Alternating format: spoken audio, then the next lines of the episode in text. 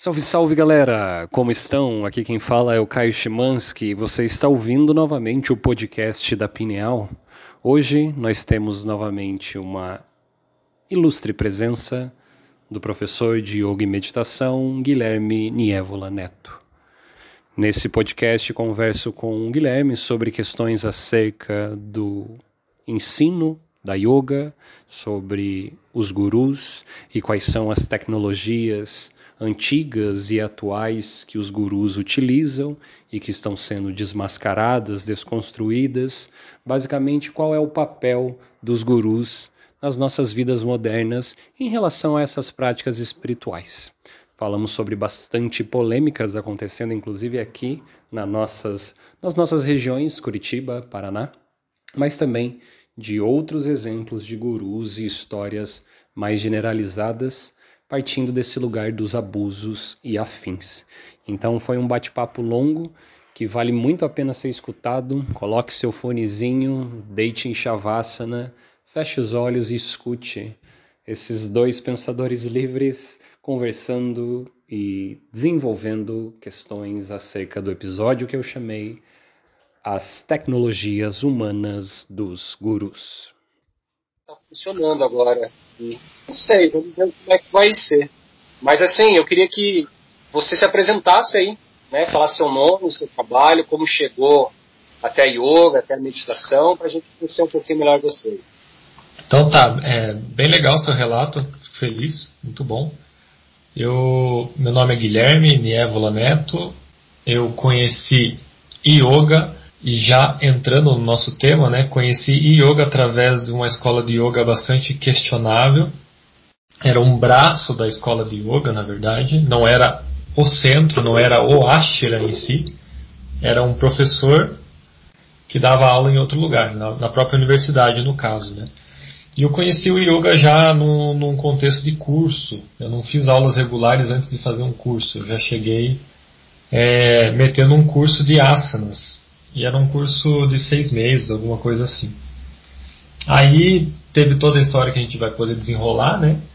E eu, depois que acabou essa história é, com essa linha de yoga, ou com essa escola de yoga, eu, eu parti pro. Eu descobri, eu encontrei o CEPI, o CEPI que fica ali em São Lourenço, Centro de Estudos de Prática em Yoga, perto da, da Pinel Física ali, né? bem pertinho, inclusive, Bosque do Papa e tal.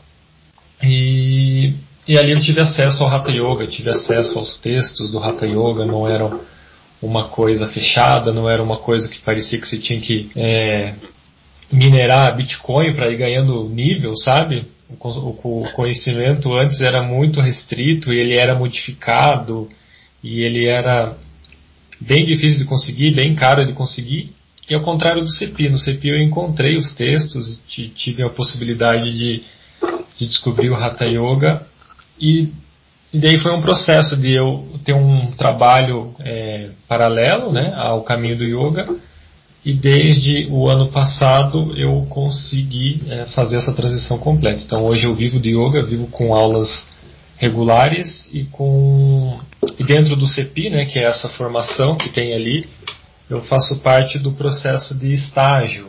Então, quando a pessoa se forma, quando a pessoa está terminando o curso, ela tem que ter uma atuação, ela tem que tanto é, observar a minha aula, né, participar como observador, observador da minha aula, e tem que atuar, tem que dar uma aula. Aí eu estou dentro do corpo docente ali do CP, eu estou nessa parte também de supervisor de estágio, digamos assim. Maravilha, maravilha. Então, assim, é, você já pontuou algo, né, que acho que vai ser o carro-chefe aí da nossa conversa, e a gente percebeu que é algo que interessa a ambos, né, é essa coisa do das figuras mágicas e especiais e elevadas que são os gurus. E claro, eu estou tirando um sarro, a gente bem sabe que o guru é uma tecnologia antiga que pode funcionar, talvez Sim. funcionou muito bem no passado, hoje em dia está sendo muito questionado a questão do guru, mas que você começou entrando no, no, entrou na yoga num contexto que tinha esse personagem bastante forte, correto? Perfeito. Era, era uma figura distante, era uma figura que não era diretamente o meu professor de yoga. E eu sempre faço essa separação, assim, porque a pessoa que me ensinou o yoga ali, ela me ensinou muito bem, eu sou muito grato a esse início, a esse contato. Porque foi, foi um pacote completo, assim, que teve a questão do yoga e teve a questão do vegetarianismo junto. Então ele era ativista nesse sentido e para mim foi muito importante. Né? Me tornei vegetariano, alguns anos depois vegano, por causa desse professor. Então, e inclusive foi esse professor que começou a tentar é, ruminar o processo por dentro. Ele que começou a denunciar as coisas do próprio professor dele, que se apresentava como grão-mestre, se apresentava como presidente supremo, então ele sim era essa figura, entende? Ela é, é essa figura super importante. É, por exemplo, quando, quando tinha férias, quando era época de julho, época de, de dezembro, tinha Gurukula, que, era, que eram as imersões, né? As pessoas poderiam é, viver com ele lá no Ashram por uma semana e, e tudo isso seria muito intenso, seria muito especial e tal. E era um negócio super caro, assim, eu lembro que era tipo em torno de 3 mil reais por dia, a estadia lá, sabe? Então, então daí, assim, daí aos poucos eu fui, eu fui me aproximando do chefão ali, né? E, e só que isso foi, foi questão de foi questão de um ano, um ano e pouco para coisa para coisa é, chegar numa treta ali. Não chegou no fim da, da, da seita, não chegou no fim da ordem, eu vejo por aí ainda, lamento muito quando vejo propaganda deles, quando eu vejo cartão de visita em, em farmácia, eu vejo cartão de visita em, em, loja, em lojas assim, né, que, místicas ou lojas que, que, que conversam com o tema. É um, é um negócio bastante grande, é um negócio bastante que, que, que atira para vários lados, atira para artes marciais, atira para psicologia, atira para tratamento a, e, e o yoga também. Né? Então, foi isso, foi nesse contexto. É, e como que você começou a perceber? Porque você caiu de paraquedas nesse lugar, tinha essa figura desse professor que não era o chefão, e você até comentou que o cara super também foi abrindo os olhos, mas como foi cair de paraquedas nesse mundo da yoga e, e quanto tempo você sentiu que demorou ou quanto tempo você começou a perceber que peraí, tem alguma coisa estranha em relação a, a, a, esse cara, né? Não sei se eles falavam muito desse cara, ou ele foi o criador da técnica, essa é uma yoga exclusiva. E são bem formas desses gurus deles conseguirem manipular as pessoas, né? Colocar que tem alguma coisa exclusiva ali uh, no centro, na forma que é mostrada a prática. Como é que foi esse processo? Perfeito, foi, foi por aí que me pegaram mesmo, porque eu acho que eu eu acho que são duas questões, né? Ou, ou pega pela, pela carência das pessoas, eu acho que isso é um fator bastante comum, né? O fator psicológico é a carência e essa, e essa sensação que você está participando de algo único, você está participando de algo exclusivo. E isso, isso, isso realmente eu vejo que me, me, me seduzia, assim. Eu me sentia diferentão, sabe? Eu me sentia num processo ali, nossa, eu sei de coisas que pessoas não sabem, sabe? E isso, isso me, realmente me seduzia. É, eu vi as coisas de Hatha Yoga, né? Toda, em todo lugar tinha Hatha Yoga, sabe? Uma coisa comum, uma coisa manjadona, uma coisa. O que, que é Hatha Yoga? Eu nem sabia o que era Hatha Yoga e tinha os estereótipos do Hatha Yoga, que são vários, né? E, e não, eu tô num lugar aqui, eu descobri um lugar aqui que é exclusivão, eu tô, tô porra, tô eu estou com um acesso aí que as outras pessoas não têm, né? E eu me deslumbrava com isso, realmente. Aí teve um evento de ano novo, teve um evento que a gente participou, que teve tipo uma cerimônia, foi ali que, que a coisa que a coisa começou a ficar estranha, porque teve uma espécie de uma espécie de contrato assinado que a gente teve que fazer para se comprometer com o nível de discipulado que a gente queria ter. Então, se a gente queria ser um discípulo distante ou se a gente queria ser um discípulo engajado na causa. Então, a gente teve que assinar uma parada, entende?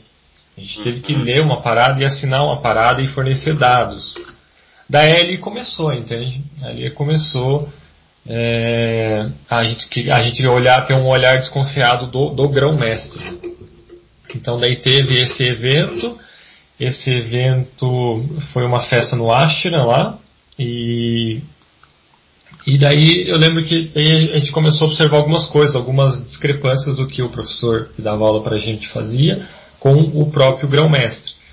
Por exemplo, assim, ele, ele tinha um discurso é, antidrogas, ele tinha um discurso vegetariano assim bem, bem purista, né? Então, inclusive com álcool e trazia todas essas coisas, assim, que essas, esses, essas questões seriam é, obstáculos para o praticante de yoga. Só que daí na festa do ano novo tinha álcool, entende? Daí a gente, putz, mano, que estranho, né? Que foi uma, uma, foi uma brecha ali, como é que é isso daí? Então começou com essas coisas pequenas, assim. E daí. Aí a. É, bom, já.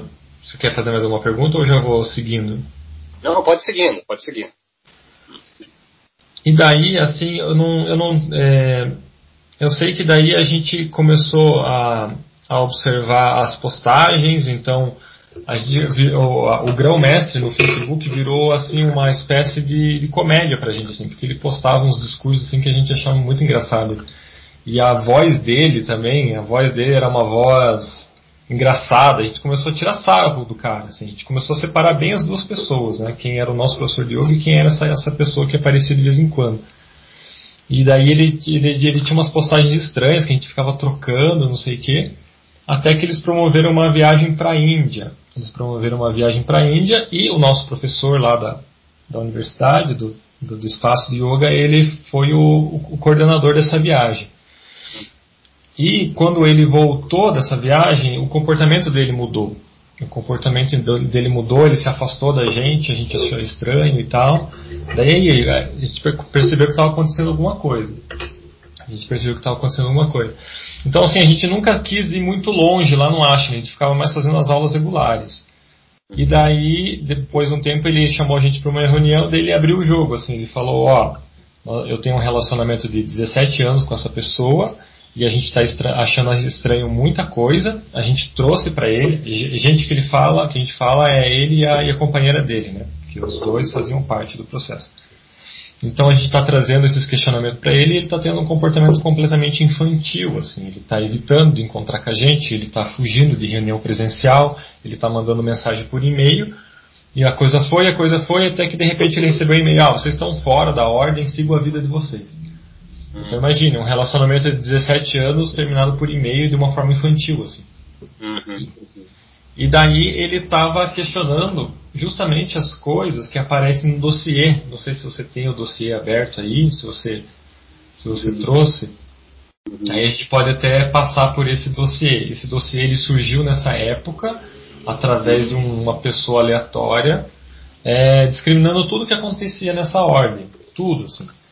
Então, desde é, começa e o dossiê começa com a questão dos, dos diplomas falsos do grão-mestre. Então ele tem um currículo assim invejável, um currículo bizarro assim, se você for tem muita tem muita brecha assim, tem muita bobeira mesmo, que se você olhar um pouquinho, um pouquinho de análise, você vê que é bem que é bem bizarro. Por exemplo, honoris causa em educação física. Quem que tem honoris causa em educação física? Por Cambridge. Entende?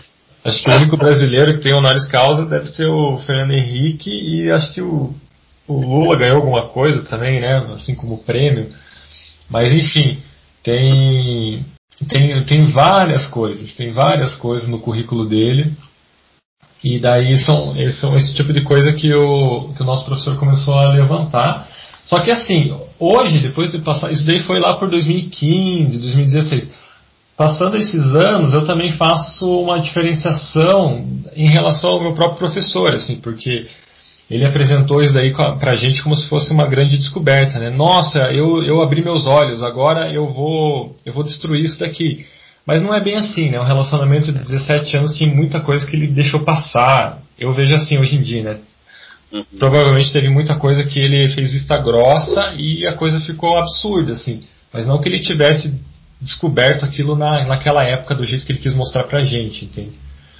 Tanto que depois dessa, depois dessa conclusão, foi uma conclusão judicial, teve processo envolvido, depois de, de, dessa treta toda, ele sumiu do yoga. Esse meu professor, esse nosso professor da universidade, ele nunca mais fez nada, assim, ele simplesmente mudou de área total.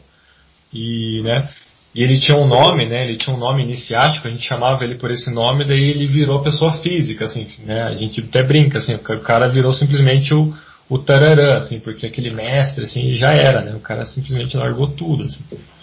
E, enfim, daí ele trouxe as questões, o diploma falso, e daí, assim, é, é, um, é um, na minha cabeça, é um trabalho constante de diferenciação do que, que das coisas que ele falava pra gente.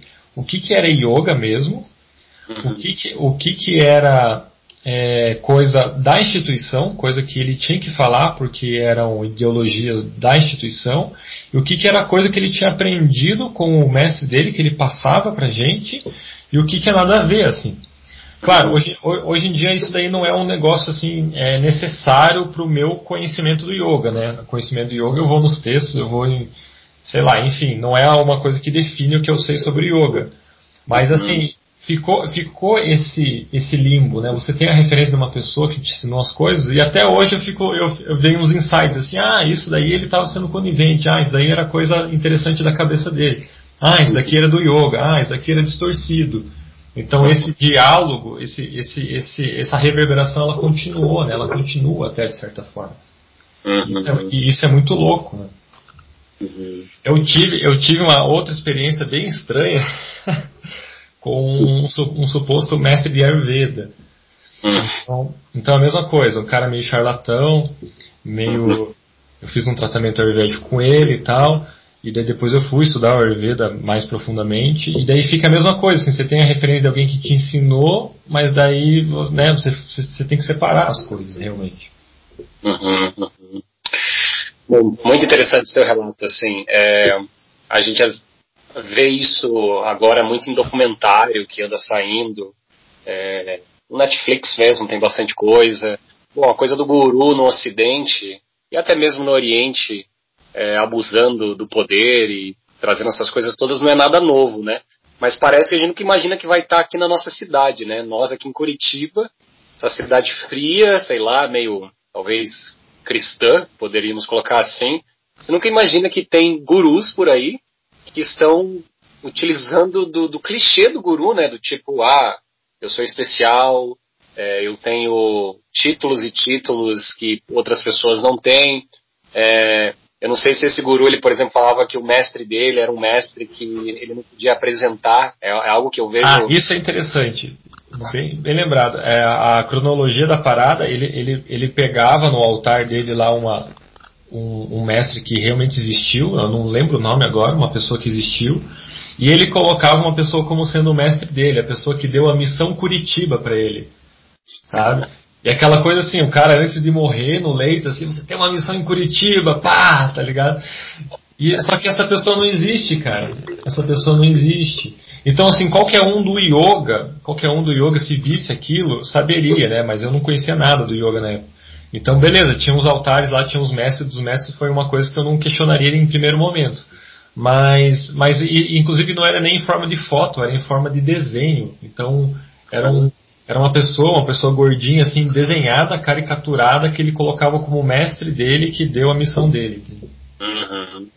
É, é, muito interessante porque esse tipo de história é, você encontra, por exemplo, na história do De Rose. O De Rose também tem o mestre dele, que é um desenho, pelo menos nos livros antigos que eu já li do De Rose, ele comenta desse mestre lá na Índia, que é um mestre é, não encarnado, vamos colocar assim, você tem isso também no Prembaba, né? Que o Prembaba foi lá para a Índia, se descobriu, e daí ninguém sabe quem é o mestre dele.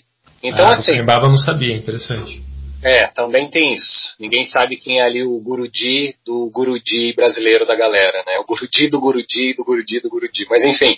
Então, assim, é uma coisa. É, são meio que estratégias que vão se repetindo e não importa. Bom, a gente está agora em 2020, né? Nós temos a internet, nós temos supostamente uma racionalidade cada vez mais evoluída. Eu digo supostamente porque nem é bem assim que funciona, né? A tal da, da razão que a gente tanto levanta o punho e fala nós somos racionais, né? Não é não é tão simples assim.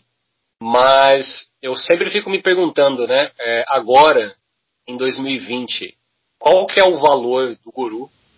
O guru é importante, o guru é necessário, como que o guru é, pode ou tem que se reinventar para deixar as coisas bem limpas, bem abertas e não entrar nessas.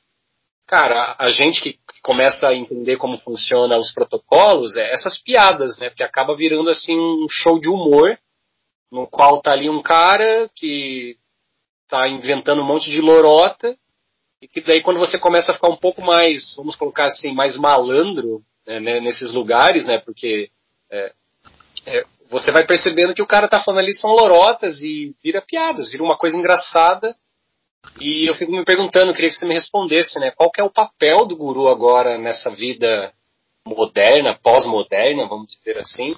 Ele é necessário? Existem gurus é, reais nesse processo todo? Enfim, queria que a gente conversasse um pouco sobre isso.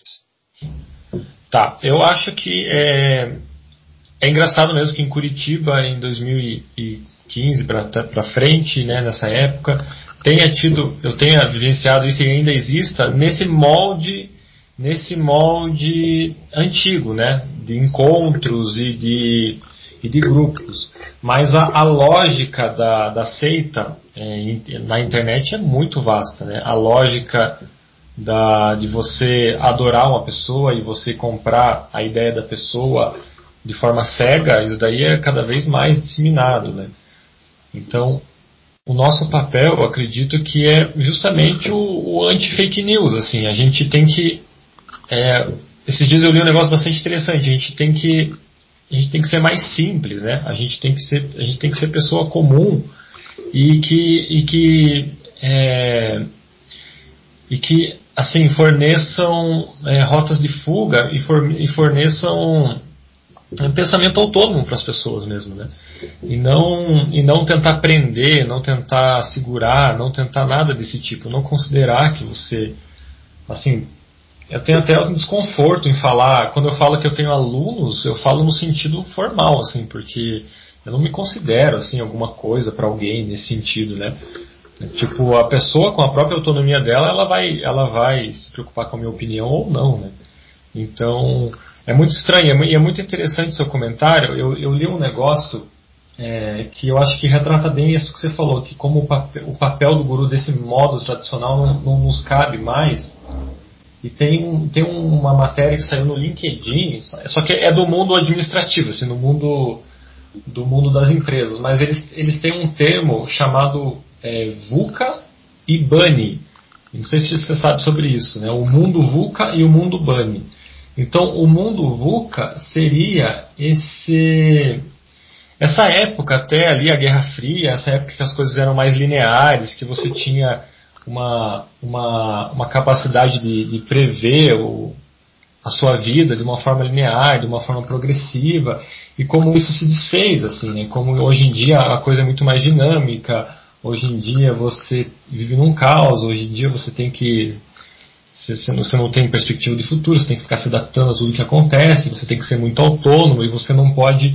E quando, e quando essa matéria é, tenta diferenciar o que, que é VUCA e o que, que é BUNNY, aí tem um trecho bastante interessante. É tipo, esqueça os gurus, esqueça as dicas, né? esqueça os conceitos que te dão, você tem que descobrir por si mesmo. Então, nesse, eu acho que isso retrata bem, assim, eu acho que é por aí mas duas coisas que ainda são imutáveis, né? É a questão da carência das pessoas, do ponto de vista psicológico, e a questão da a questão assim daquela pessoa sábia, assim, é cada vez mais raro, sempre foi muito difícil, mas assim, aquela pessoa sábia, aquela pessoa em que você, tipo, tudo que aquela pessoa fala, você, putz, isso daí, isso daí, isso daí assim, devia ser o objetivo de ser velho, né? Então, assim, isso ainda existe, né? Existe uma pessoa interessante, só que você tem que ter olhos para isso. Né? Uhum, uhum. É, é, é, muito interessante, assim, na, na, no meu trabalho pessoal, como a gente é professor de yoga, é, às vezes fica meio implícito de que nós, de alguma forma, somos especiais. E a gente vai descobrindo que, na verdade, não existe o tal do especial, né? Além de uma normalidade compartilhada entre todos, né? Sim. E lá na Pineal mesmo, né? Eu, pensei alguns, algumas estratégias para não ter, para que, para que meus, os meus alunos não, não desenvolvessem esse olhar sobre mim. E coisas bem simples do tipo é, não ter um tablado na sala de aula para eu não ficar acima. Eu sempre uhum. fico chão. Então, é, parece que é besteira, mas estar sentado no chão com os alunos tira essa coisa de alguém que está ali em cima e que daí você olha e aquela pessoa fala coisas filosóficas bonitas, ela faz você respirar profundo e você se acalma, o que pode mexer com a psique ali do aluno e achar que tem alguém em cima dela, né?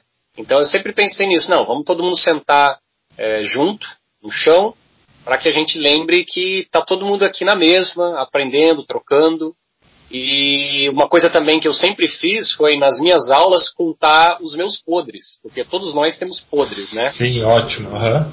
Então, assim, é tipo, vou comentar sobre uma história zen budista. Aí nessa história, sei lá, o monge pisou na bola. Daí eu comento, opa, e eu faço exatamente a mesma coisa.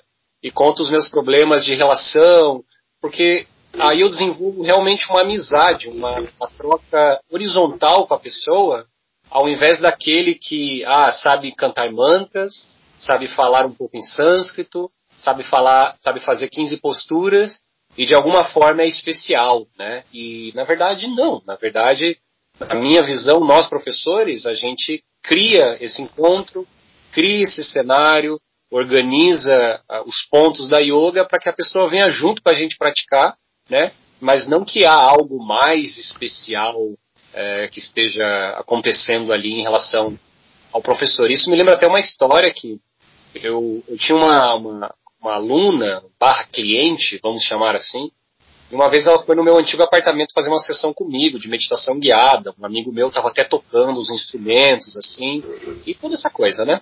E antes de começar a sessão, ela pegou nas minhas mãos, com as duas mãos, o olhar dela, dela era um olhar de quem estava indo para esse lugar do tipo, você é especial. Uhum. E ela olhou para mim e falou assim: a minha vida mudou muito desde que eu te conheci. Você está me ajudando muito. E eu entendi o que ela quis dizer, mas eu entendi também para onde ela estava querendo ir. Daí tanto que eu falei bem assim, pois é, a minha galera, né? Eu falei, a nossa galera, a gente a gente está ajudando as pessoas. Tipo, eu tirei de mim e coloquei pro grupo, né? O grupo aqui, ó, eu, meu amigo, a gente está aí nesse, nesse jogo, né, nesse, nesse caminho para poder melhorar um pouco as, as, nossas questões humanas, porque eu vi que ela estava jogando em cima de mim. O olhar dela disse tudo. Assim. Então eu tirei essa responsabilidade porque a gente não quer essa responsabilidade. Né? A gente não quer que claro. alguém fale, ah, eu fiz isso porque o Guilherme me mandou. Isso é muito perigoso. Né? Muito triste. Eu é. também eu compartilho disso, eu também, eu também compartilho desse, dessa, dessa desconstrução uma coisa que eu sempre me preocupei. E, e realmente, assim, o, eu, eu, nunca tive um constrangimento nesse nível, assim, eu tive eu tive é, situações daí eram mais situações assim eram eram esperanças é, milagrosas do de cura de doença mesmo. Ah você vai a pessoa vai ser você vai ser a pessoa que vai me ajeitar todinha minha saúde vai ficar perfeita depois que eu começar a fazer coisa aqui. Daí ó cada caso é um caso, não é bem assim, né? Não tem fórmula mágica. Então, realmente. É, e assim, né? Eu, como eu venho muito da, da tradição do budismo, estudo muito a escola budista. É, você pega, por exemplo, no Vajrayana, o budismo tibetano, que tem muito até hoje essa coisa das reencarnações dos lamas, né? Lamaísmo, vamos colocar assim. Certo Uhum. Que. Ah, imagine, você é um, uma criança, está morando com a tua mãe lá no Tibete, em cima de uma montanha, e do nada aparecem uns monges, e eles dizem: Não, você é esse cara, você não é o Guilherme, você é o, Rinpoche, né? você é um precioso. E beleza, a cultura dessa galera funciona partindo desse lugar. Só que eu percebo que uh, tem muito romantismo em cima disso, e quem me ajuda a entender cada vez mais o romantismo em cima disso são os próprios tibetanos. Tem um, um mestre lama tibetano, é, na verdade ele não é nem do Tibete, é do Nepal, que é ali perto, que é o Dzongtsar Khyentse Rinpoche, que ele assim é um lama moderno, ele é até cineasta, um cara incrível, e ele comenta que a culpa do, vamos colocar assim, dos tantrismos, né, do, do tantra tibetano vir aqui para o Ocidente e ser uma bagunça e os ocidentais não saber de certa forma o que estão fazendo e ter muito abuso por parte dos lamas tibetanos em cima dos ocidentais, é que os tibetanos eles vêm para cá e eles vendem a cultura tibetana e não o dharma, não o conhecimento que está além da cultura. E nisso ele comenta junto que o lamaísmo na nossa geração tem que cada vez mais morrer, porque não faz mais sentido as nossas cabeças modernas, vamos colocar assim, é, ficar entronando pessoas, né, colocando pessoas no trono, e de novo, você ali embaixo de uma pessoa que está acima de você. Então, ele comenta que se o Vajrayana não se modernizar, o Tantra tibetano não se modernizar, ele vai acabar ficando de lado, porque a gente até a gente vai até comentar também, eu quero que você me fale a sua opinião do que vem acontecendo aí agora na, no nosso contexto brasileiro, né, dessas polêmicas, mas a, a internet não está deixando barata as coisas.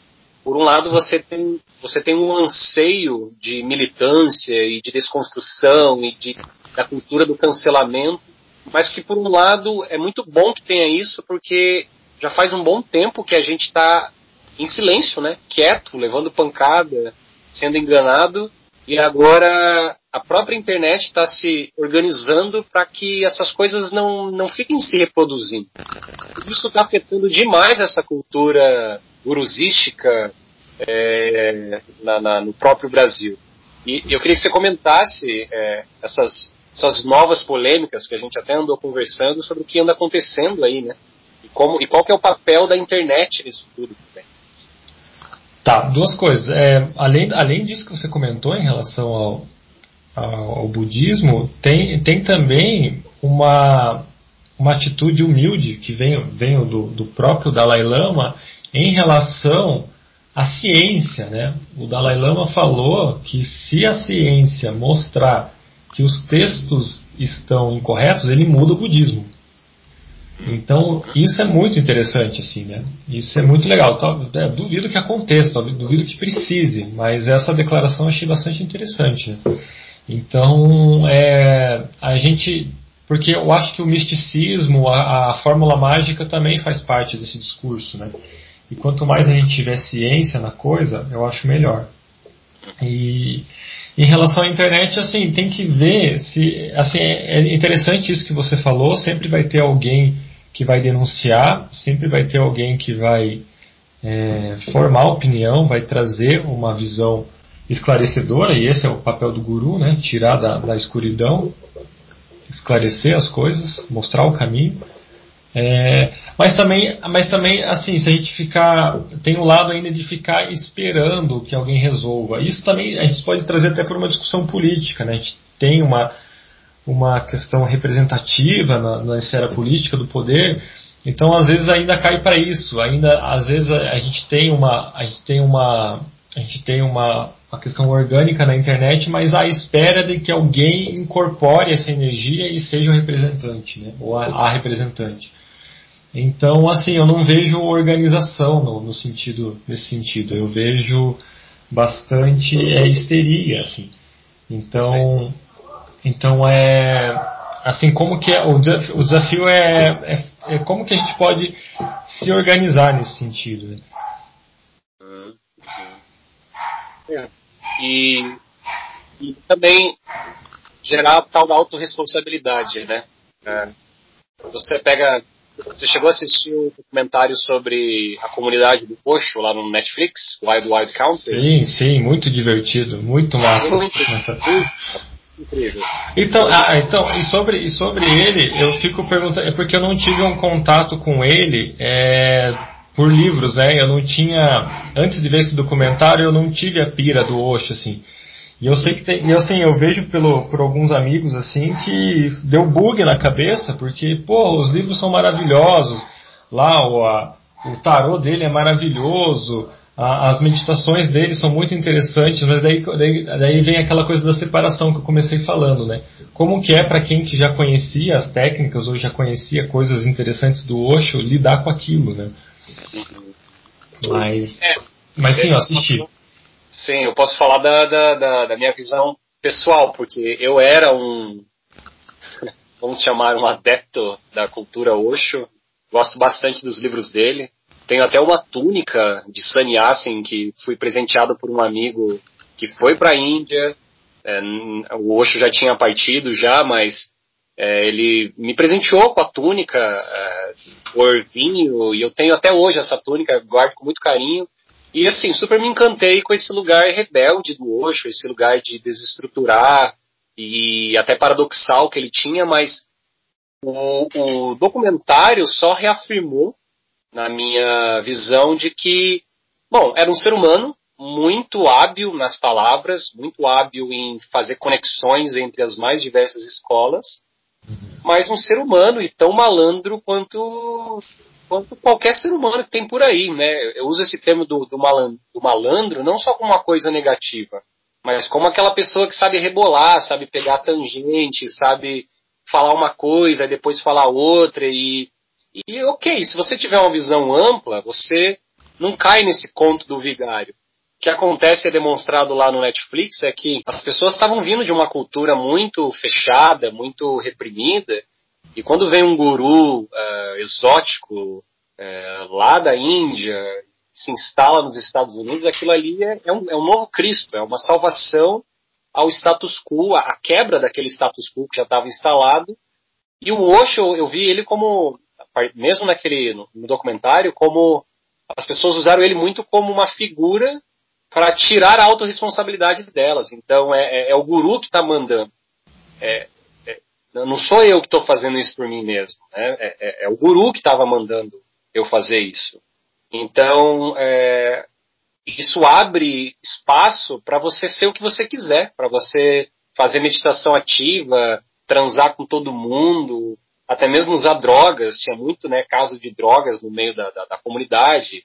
E o Osho ele sempre foi essa figura controversa. Ele mesmo fala, tipo, não se apegue ao que eu estou falando. Um dia eu vou te dizer uma coisa, outro dia eu vou te dizer outra. E se você ficar se preocupando comigo, ele falava, problema seu.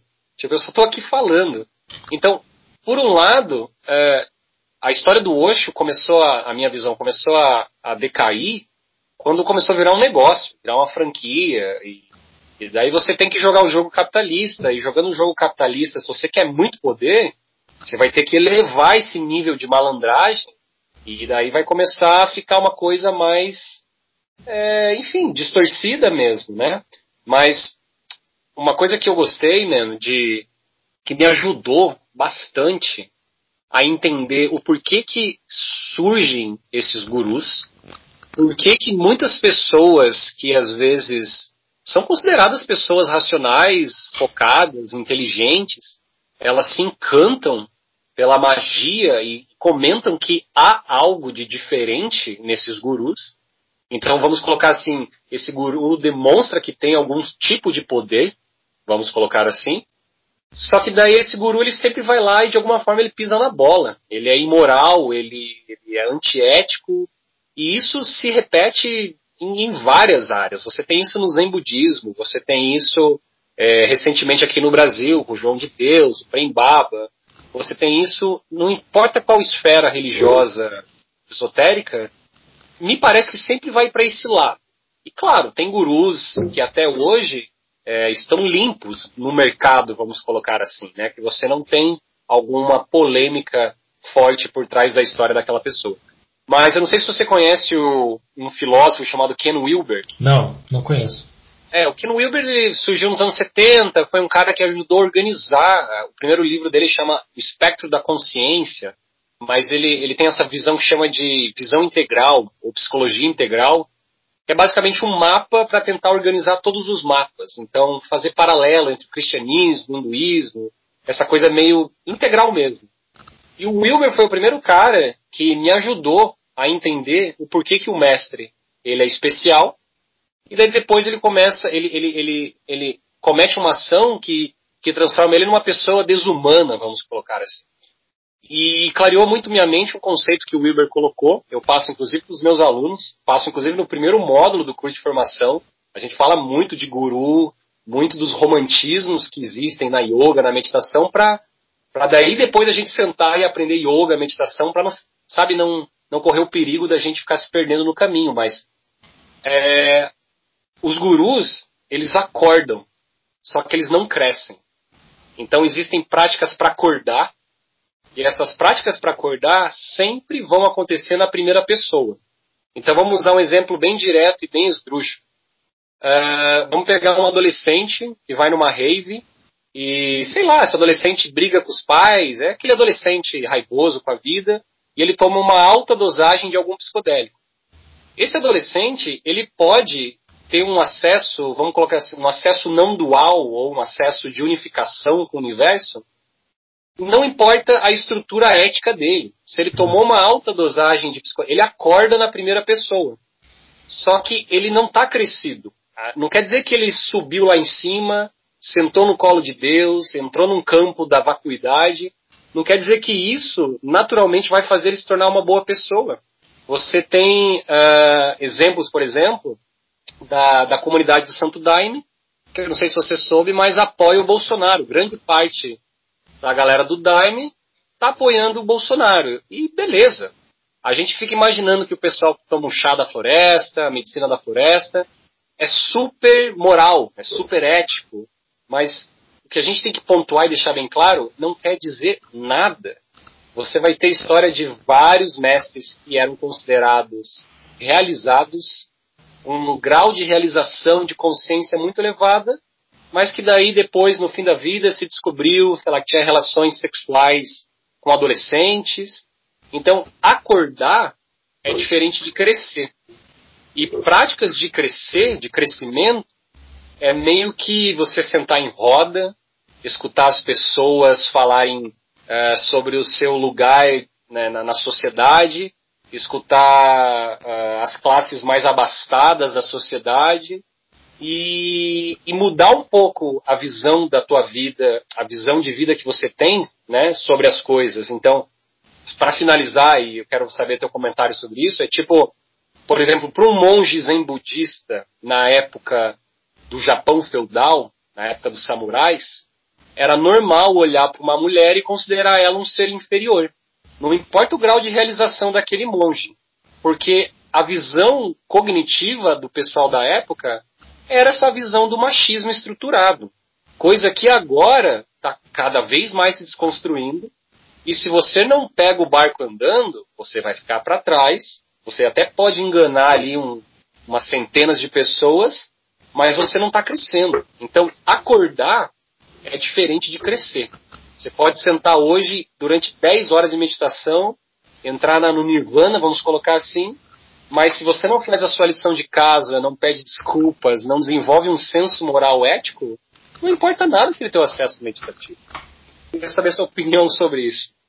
Perfeito, perfeito. Muito boa a diferenciação, a terminologia também. E assim, isso me lembrou a experiência que eu tive com o Vipassana, né? É, eu tenho a impressão que, que eles tentam é, preservar uma questão tradicional que é não separar a moralidade da prática. Né? Então isso, isso já se desfez aqui pra gente. Né? Se alguém quer meditar, se alguém quer aprender a meditar, não importa para que, que a pessoa vai usar aqueles, aquelas habilidades adquiridas, né? Se, né, se, se o, lá no Vipassana, inclusive, teve um, um, menino que colocou isso daí. Uma vez eu tive que, ele falou que uma vez ele teve que ensinar meditação para a polícia e daí ele, come, ele se colocou em crise moral, assim, tipo, eu vou ensinar alguém que tem uma arma a se concentrar melhor e tal, como é que eu vou confiar nessa pessoa, né? Enfim, é, então, assim, dentro do Vipassana, pelo, pelo menos foi o que eu vivi, é, você não separa, né? Você tem toda uma, uma, uma imersão em que você tem que ser ético, você tem que aceitar aquilo e já começa, né? Assim, hoje a gente tem essa questão de, ah, eu tenho que usar máscara e estão então, é, castrando a minha liberdade. Né? Imagine só. Então, imagine se a pessoa vai pro Vipassana, que ela não pode nem matar mosquito, né? Então, assim, é, você, se, você se propõe aquilo, você aceita aquilo e, e, fecha, a coisa fecha, né? A coisa fecha. A técnica serve à ética, a ética serve à técnica. E, e assim, e, e hoje em dia não, hoje em dia hoje em dia até mesmo, por exemplo, assim, se você quiser ser, se você quiser desenvolver um, é muito difícil as, as pessoas, os clientes, né? Eles já têm uma, eles já têm uma expectativa, eles já têm uma já tem, já tem assim, um acordo social né, do que, que a pessoa pode mais ou menos esperar do que a gente pode oferecer. assim. Então, se você quiser fazer um método, sei lá, se você quiser ser rígido com a pessoa, isso eu acho que também, essa rigidez dos, dos antigos também já não cabe nesse mundo, né? Aquela pessoa que, que aquela pessoa que tipo humilhava, aquela pessoa que expunha os outros assim, também já é um negócio que não cabe, né? Mas se você quiser fazer alguma coisa muito fora da casinha, assim, você, você, você, você vai ter problemas, você vai ter precisar de poder, você vai precisar de influência, você vai precisar de engajamento, né?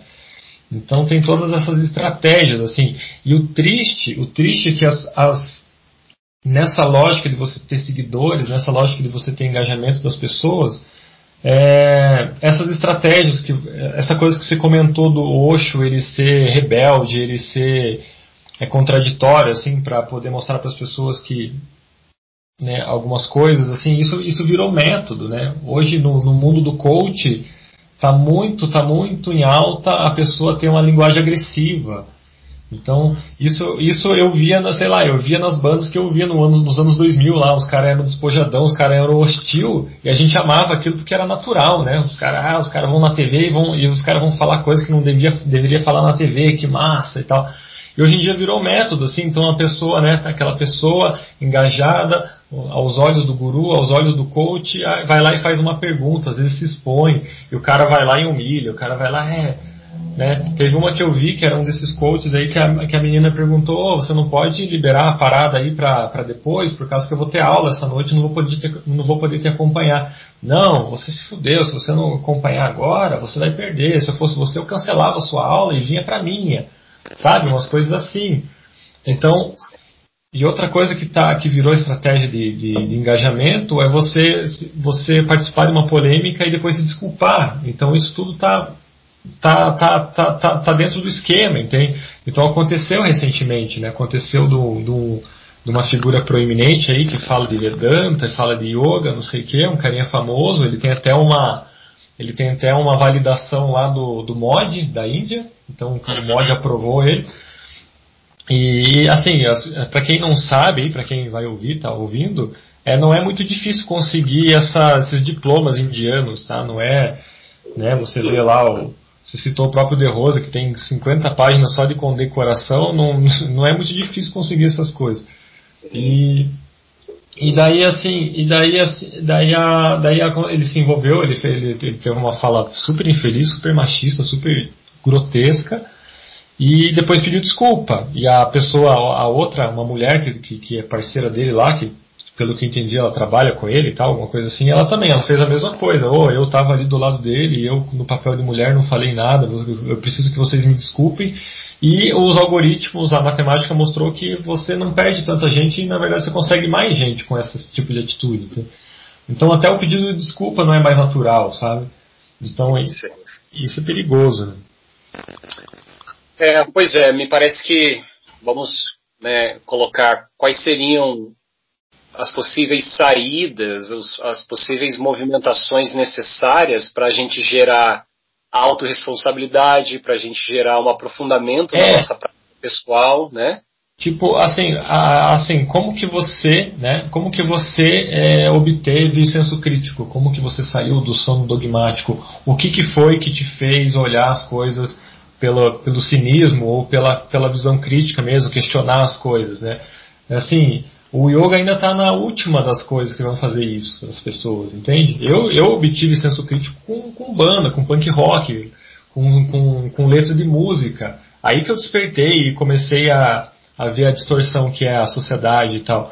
É, não sei como que foi para você, mas assim, ou é isso, ou é aquele professor de filosofia, professor de, de filosofia doidona, loucona, que, que fala umas coisas muito massa, ou é alguém, ou, mas nunca é o yoga, né? Quando que o yoga vai ser esse despertar de senso crítico? Como que a gente faz isso? Pois é, né? Essa é uma, é uma pergunta que acho que fica em aberto, mas a, a, a, a, questão delicada que eu sempre penso, vamos, tipo, se a gente levantasse a bandeira agora e falasse morte aos gurus, né, vamos colocar assim, né, não as figuras, mas ao, ao protocolo, à tecnologia. É, há muito uma questão dessa ideia de carregar a linhagem. Né? Então, é, o Dalai Lama, é, da escola Gelupa lá dos tibetanos, ele carrega, junto com outros lamas, a linhagem desse, desse sistema codificado ali, criptografado, e você precisa sentar com ele, ou algum aluno ali autorizado dele, para aprender aquele lugar. Só que o que vem acontecendo é que a yoga que chega até a gente, o budismo que chega até a gente, com toda certeza não é a yoga lá de não sei quantos mil anos atrás. É uma yoga que se reformulou, se modificou e que muitas pessoas vão surgir trazendo essa visão de que ah, eu trago a eu trago a questão original né, do, do, do yoga, eu tenho esse poder. Não sei se você chegou a acompanhar, mas uns três anos atrás surgiu um cara na internet, não vou citar o nome dele, mas ele ficou bem popular na internet, se colocando como o verdadeiro Hatha Yogi. Ele, ele inclusive estudou com os natis lá na, na Índia, tinha foto com os uhum. caras, e ele entrava em tudo quanto é grupo, assim, e, tipo, vamos colocar entre aspas, desmascarava uma série de gurus que são famosos e bem vistos por nós. Pessoas como Yogananda, ele, tipo, falou assim, ah, eu fui lá pra Índia, descobri um monte de coisa e agora eu tô contando aqui para vocês. Por um lado, tinha muita, tinha muita seriedade no que o cara falava, porque é, ele, ele era uma pessoa bem versa, é, versátil nessas coisas. Eu tô ligado, que, acho que eu sei. Já sabe, né? Só que começou a puxar demais pro ah, eu sei e os outros não sabem. Então eu, indivíduo, sozinho, num, num mar de pessoas, sou o único que detenho da palavra, da linhagem. E esse cara até comenta como para entrar na, na seita lá dos natis, yogis, como ele teve isso que você comentou, do abuso, os caras cuspiam na cara dele, batiam nele para ver se ele estava pronto. O que a gente sabe é uma tecnologia que foi usada várias e várias vezes lá na, no Oriente, né? De tipo, é, diferente daqui, que nós trabalhamos com a yoga moderna, a gente tem um dinheiro, paga o curso e começa a fazer, tem pessoas lá na, na, na tradição, e é, mas você até bem pontuou, na Índia não é nada romântico, também, às vezes você só precisa ter dinheiro e já fazer um curso e ganhar um diploma, mas ainda tem algumas pessoas que carregam esses protocolos de vamos testar o Guilherme e o Caio até o fim para ver se eles realmente estão prontos para ficar aqui na caverna com a gente, é, fazendo púdias e coisas do tipo, enfim. Só que a gente está falando de Ocidente, a gente está falando de yoga moderno, a gente não está falando de, de, de Ganges e, e, e, seitas tradicionais e coisas assim. Então, o ponto delicado, né, eu dei várias e várias voltas, mas o que eu queria dizer, o ponto delicado é como nós podemos, uh, eu não diria reinventar a roda, porque isso seria muito petulante. Ninguém aqui está querendo reinventar nada, né? Afinal de contas, os próprios aspectos iógicos são coisas bem fisiológicas, mentais, né? Coisas da, da própria tecnologia do corpo, vamos colocar assim, né? Mas como que a gente pode dar um passo novo para que a gente entre em harmonia com as buscas, com as necessidades do ser atual, que não são as mesmas buscas uh, lá da época dos Hatha Yogis, da época do, do Siddhartha Gautama, né? Nós somos outras pessoas, com outras necessidades, com outros objetivos. Então, como que a gente, nós, os profissionais de yoga, conseguimos dar esse passo é, à frente, mas sem também desmerecer tudo aquilo que foi estruturado atrás, sem desmerecer a linhagem, vamos colocar assim, sabe? Não sei se ficou claro, acho que eu dei muitas voltas, mas é tipo, eu sempre penso nisso, assim, sabe? Morte aos gurus, beleza, mas e aí? vai surgir uma nova yoga do Guilherme, uma nova yoga do Caio. Eu até comento lá, eu tenho o método pineal, mas não quer dizer que eu trouxe alguma coisa nova. É, por exemplo, no meu método a gente usa tecnologias, mas eu não coloco que, nossa, aqui você vai estar numa escola super especial, porque essas tecnologias vão salvar a sua vida. Não, a gente usa tecnologias para poder dialogar, para poder debater, gerar novos insights, mas não tem nada novo. Tem visões mais organizadas, modernizadas, vamos colocar assim. Mas eu nunca parto do ponto que eu estou reinventando a roda, sabe? Sim. O que você acha? Bom, acho que o caminho, o caminho é o da primeira pessoa, não é o da terceira pessoa, né? É, e, e, os cuidados disso daí, né? Então, por exemplo, essa pessoa que você citou, é, até, acho que até hoje aí tem, tem, tem conta no Instagram ou tem alguma coisa que, com a mesma ideologia. Então, uma pessoa que, que, que, por um lado, é muito interessante porque ele, ele, ele elimina a hipocrisia da coisa, né? Só que por outro lado, a questão pessoal fica muito sobressaída, que tipo, ah, morte aos esquerdistas, eu quero acabar com a esquerda no Brasil. Tem, tem, tem essa bandeira aí, né? Sim, bastante. Então, assim, então qual que é o caminho do meio disso daí, né? Eu acho que passa muito pelo, pelo autoestudo e pelo estudo do, do yoga. Não, não, é, não é. A gente não pode também descambar para um, um relativismo de ficar tentando é, conceituar o yoga. Isso, isso já existe, o yoga é muito claro. assim. Então a questão é o discernimento do que é uma modificação do yoga, uma evolução, ou o que, que é uma descaracterização. Então se você, se você se propor a estudar mesmo por si e não pelos terceiros, isso nunca vai ser uma dúvida. Você sabe o que, que vem de você, o que, que vem da autonomia e o que, que é o respeito à tradição. Então, por exemplo, é, assim, se você, se você tira a meditação de uma prática, você está descaracterizando o yoga.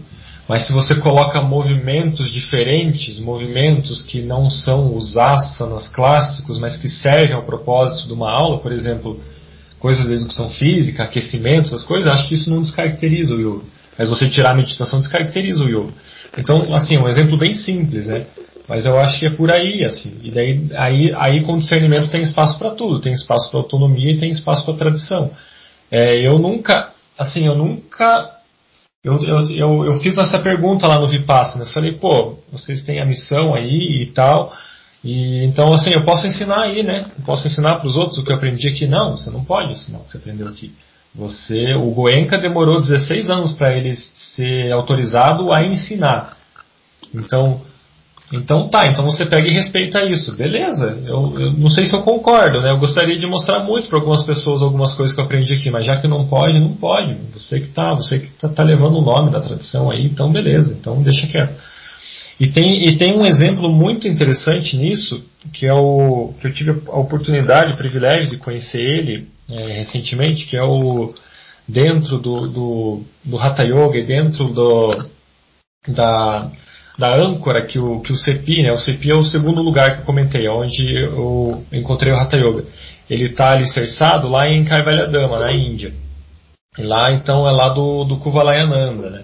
O Kuvalayananda é aquela pessoa que começou a pesquisar o yoga e trouxe métodos é, científicos ocidentais modernos para o yoga. Então, assim, qualquer, qualquer coisa aí que, que a gente tem tecnologia está valendo para a gente pesquisar fisiologicamente o que, que são essas, essas coisas aí que a gente faz. Né? E ele começou lá tirando raio-x de, de, de, de, de, tronco e depois a, e a coisa existe até hoje. Né? Hoje, é, hoje ele mesmo falecido, a, o instituto continuou. E daí tem um discípulo dele, que foi um dos mais proeminentes lá, que é o Dr. Boli, o Mukundi Boli. E ele, ele desenvolveu um método, ele deu um nome para esse método, ele que criou, só que ele não desrespeita em nada o, o Yoga Sutras. Então, assim, ele, ele se baseou no Yoga Sutras para desenvolver essa, essa, essa tecnologia e ele também alguns textos do Hatha Yoga, ele cita lá o Pradipika, ele cita alguns outros. Então, assim, a vivência que eu tive com ele parece que tudo ficou mais claro, assim, apesar de ser uma coisa muito autônoma da parte dele, entende? Então, assim, ele não desconfigura a asana, ele, ele, tem, ele, tem, ele tem um outro nome para pranayama, assim, ele, ele não vê o pranayama como uma técnica isolada num momento específico o pranayama é um negócio que está acontecendo o tempo todo. Se você consegue perceber esses movimentos, a coisa vai ficando clara, os movimentos internos. O conceito de vaio dele é uma coisa bem mais simples do que parece que é nos textos.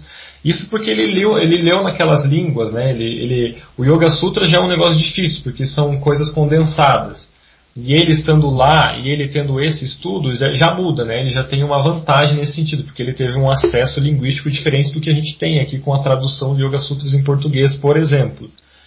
Então, assim, eu acho que o Bolli, o, Dr. Bolli, ele é um exemplo disso, assim, de uma perfeita harmonia entre você desenvolver uma evolução, um método, uma autonomia, uma criatividade e respeitar tudo que já estava lá. Perfeito. Já que você pontuou uma, uma pessoa no yoga, eu poderia até pontuar um, é, um movimento que anda ocorrendo, principalmente nos Estados Unidos, que eu até utilizo na, na, na Pineal, que é o que é chamado de, de movimento pragmático do Dharma. Que são pessoas, né, os, os cabeças desse movimento, que nem são vistos como gurus e nada do tipo, são pessoas normais como nós, são pessoas que sentaram na tradição, lá na tradição de Burma, e foi a tradição que reviveu o Vipassana, que o Goenka, inclusive, aprendeu com essa galera também, mas sentaram com esses professores, é, vamos dizer assim, completaram o progresso uh, do Vipassana naquela tradição, na tradição Theravada do budismo, só que uh, perceberam que há muita questão dogmática por trás desses lugares que não se que não servem para nossas mentes ocidentais. Então, a visão do, do, do budismo pragmático é que você desconsidera os dogmas. É, não que você simplesmente joga eles no lixo, mas se você sente que aquele dogma não faz sentido nenhum, você desconsidera e você senta e pratica aquilo que funciona. Porque se você sentar e praticar, se você tiver uma moral bem estruturada, que é algo que o próprio Buda pede, né, tem uma moralidade faça treinos de moralidade, faça treinos de concentração e faça treinos de vipassana, por exemplo. Você vai conseguir é, caminhar por esse, pelo que é chamado de progresso do vipassana, né, progresso do, do insight. E essa mesma galera está começando a organizar é, uma linguagem muito, muito rica na própria fenomenologia da meditação, porque é, a gente encontra, por exemplo, você pode ir num, num, num centro de Vipassana e você pode ter um acesso, um dos primeiros acessos lá, que eles até comentam que é o bang, que é uma explosão de consciência, é tipo o primeiro fruto da tua meditação. Esse é o primeiro? Pô, achava que esse era um. eu, eu, eu, eu, tô ligado, é quando você consegue escanear a coluna e tal. É isso, então? É, é só um começo, então. É, para você ter uma ideia, assim, de acordo com essa tradição de Burma, é, que foi a tradução que o Goenka bebeu na fonte também, que foi autorizado pelo monge Ledi Sayadaw, é, esse acesso é o quarto, é, o, é, a quarta camada mental que você acessa durante o progresso. Só que o, é, existem 16 camadas mentais para serem acessadas, né? Mas, mas, por exemplo, uh, esse pessoal do budismo pragmático, por ter essa visão mais moderna, por ter essa visão não dogmática e também beber da fonte, é, terem se conectado com, com esses, essas pessoas lá atrás, eles comentam, por exemplo, que esses acessos eles acontecem até mesmo, uh, eu, eu adorei essa descrição, mas mulheres que às vezes vão ter parto natural, elas entram num estágio de consciência tão forte que é considerado o mesmo estágio. Tipo, a, a, a mente dela se coloca nesse lugar de uma forma, vamos colocar, entre aspas, forçada, né, por causa do parto, e muitas mulheres, depois do parto, entram em depressão, né? Depressão pós-parto. E é engraçado que na tradição budista, quando você entra nesse quarto estágio, que é tipo um, um orgasmo, você é, tudo que sobe desce, né? Você cai numa depressão que é chamada da noite escura da alma, né? Daí você tem que passar um tempo ali numa bad trip, vamos colocar assim. Então assim, se não saísse dessas tradições, como é que a gente ia saber essas coisas? Então esse grupo agora eles estão com, com um projeto para tentar alinhar, organizar um protocolo, uma descrição fenomenológica para ajudar a terapeutas como nós, ajudar pessoas, é, médicos é, é em, em, no contexto da medicina, porque é, essa figura principal do budismo pragmático, chamado Daniel Ingram, ele é um médico é, aposentado, um médico emergencial aposentado, e ele, como praticante de Vipassana realizado, ele comenta quantas pessoas não iam lá na, na, nesse plantão emergencial e que ele via claramente que a pessoa estava numa, numa condição espiritual ali, mental, que a, que a medicina vai dizer, não, esse cara está delirando, esse cara está alucinando, dá um remédio ali para, sabe, para suprimir isso tudo, e ele fala, não, a gente tem que começar a se preocupar, porque o que acontece num contexto de retiro de Vipassana acontece com a tua tia, que às vezes está cantando, rezando o Pai Nosso, e tem uma explosão de energia que se ela não tomar cuidado, ela pode achar, sei lá, que o demônio entrou dentro do corpo dela, ou ela pode ficar feliz que o Espírito Santo varreu a consciência dela, mas então assim, é, eu entendo quando a tradição diz não saia por aí ensinando, mas ao mesmo tempo a gente tem que pensar, o próprio budismo diz, nós estamos em tempo de degeneração, as coisas estão cada vez mais caóticas e malucas. Então, se você tem a oportunidade de passar com muita humildade, né, um pouquinho que você sabe para tentar auxiliar a pessoa ou traduzir alguma coisa ali que ela está passando, eu não acho que há um problema. Eu não acho que você precisa. Essa é a minha visão rebelde. Agora apareceu o Caio rebelde aqui, né?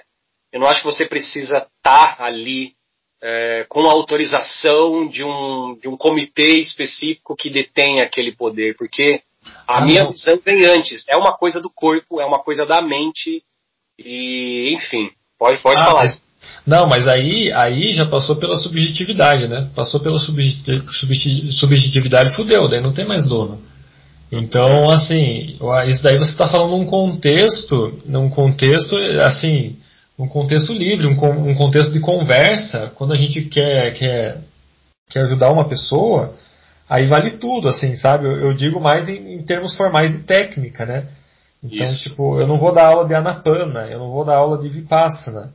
Mas, assim, as coisas que eu aprendi naquela vivência, as coisas que me, me ficaram mais claras, daí isso daí não tem, não tem autoridade, né? Aí isso daí. Aí, é, porque você pode usar o nome em sânscrito ou em pali, né? Ah, vou usar Anapana. Mas você simplesmente você pode apenas comentar, observa as sensações que compõem as suas narinas. Observa a sensação entrando e saindo. É, não existe um dono para isso. O próprio Buda não era o dono disso, né? Sim. Então assim. Mas isso daí converge. Isso daí é engraçado que isso daí converge com outras coisas também. É, muita coisa do Vipassana converge com essa coisa do que eu comentei do Dr. Bolha, assim. Uhum. Então, tipo assim, me, me parece muito, assim, me parece, eu tenho a impressão que esse caminho de sensitivo, esse caminho de você perceber o corpo de uma maneira é, direta, sem imaginação, é, e você aprofundar, aprofundar, nessa questão sensorial, isso daí me parece uma, uma coisa que, que, assim, que revolucionou a galera lá atrás, entende? Me parece um caminho, me parece uma, uma como se diz, uma coisa, um, um solo, me parece assim, um consenso, sabe? Uhum. É, mas assim, é, vamos finalizando o nosso papo, concluindo que isso aqui já que a gente fez hoje, durante essa uma hora e pouco aí, já foi, já é algo necessário, né? Profissionais aí da, dessa área que trabalham com isso, desenvolvem, sentar, conversar, desmitificar, respeitar, tentar reorganizar. E acredito que estamos chegando em lugares no qual tudo isso vai ser virado às avessas, já está sendo virado. E talvez quando se é que vai terminar essa, esse caos todo, eu não sei se novas coisas vão surgir ou se a tradição antiga vai aparecer fresca novamente. O que a gente tem que sempre lembrar é que nós partimos de um lugar no qual nós estamos uh, no Ocidente, nós temos necessidades ocidentais, nós temos objetivos ocidentais e que tudo bem também é tão é tão real e tão ilusório esse paradoxo da vida, né? Quanto qualquer vida oriental também. O oriental ele não ele não está acima nem abaixo da gente, né? São seres humanos e eu acho que tem muita gente aí na, na, nesse caminho tentando traduzir isso tudo, né? Tentando desmascarar, que nem a gente comentou bastante, a coisa do guru, mas tentando resgatar É, e enfim, acho que esse nosso papo teve dicas valiosas aí para quem for escutar a gente. E eu queria que você finalizasse comentando como é que tá teu trabalho aí, suas aulas, como o pessoal pode te encontrar e coisas do tipo. Ah, valeu, obrigado pela, pela, pela conversa, fico à disposição para próximas.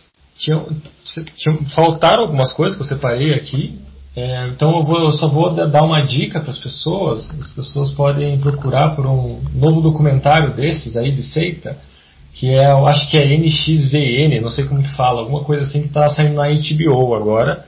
Eu estou muito interessado, não vi ainda, mas é, é, em relação à seita sexual lá de 1998, do que ficou bastante em evidência por causa daquela atriz que era do Smallville. Ela participava dessa seita, a Alison Mack.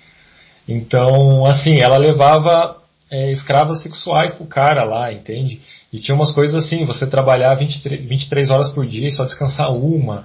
Enfim, tá saindo algum um documentário sobre isso, estou bastante interessado, pode ser a próxima, a, a próxima dica aí para as pessoas.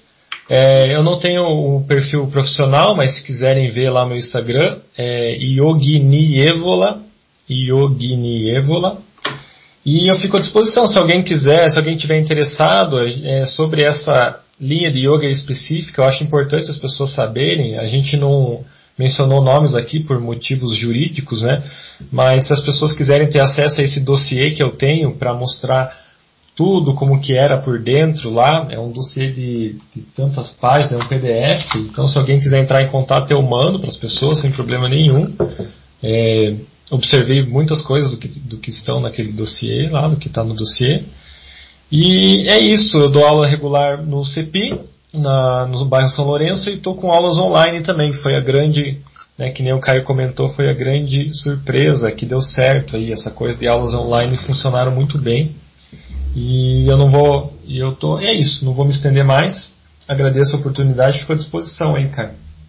Maravilha, muito obrigado, amigo. É, é, bom, agora eu vou é, ir terminando aqui. E, enfim, depois eu, eu vou parar a gravação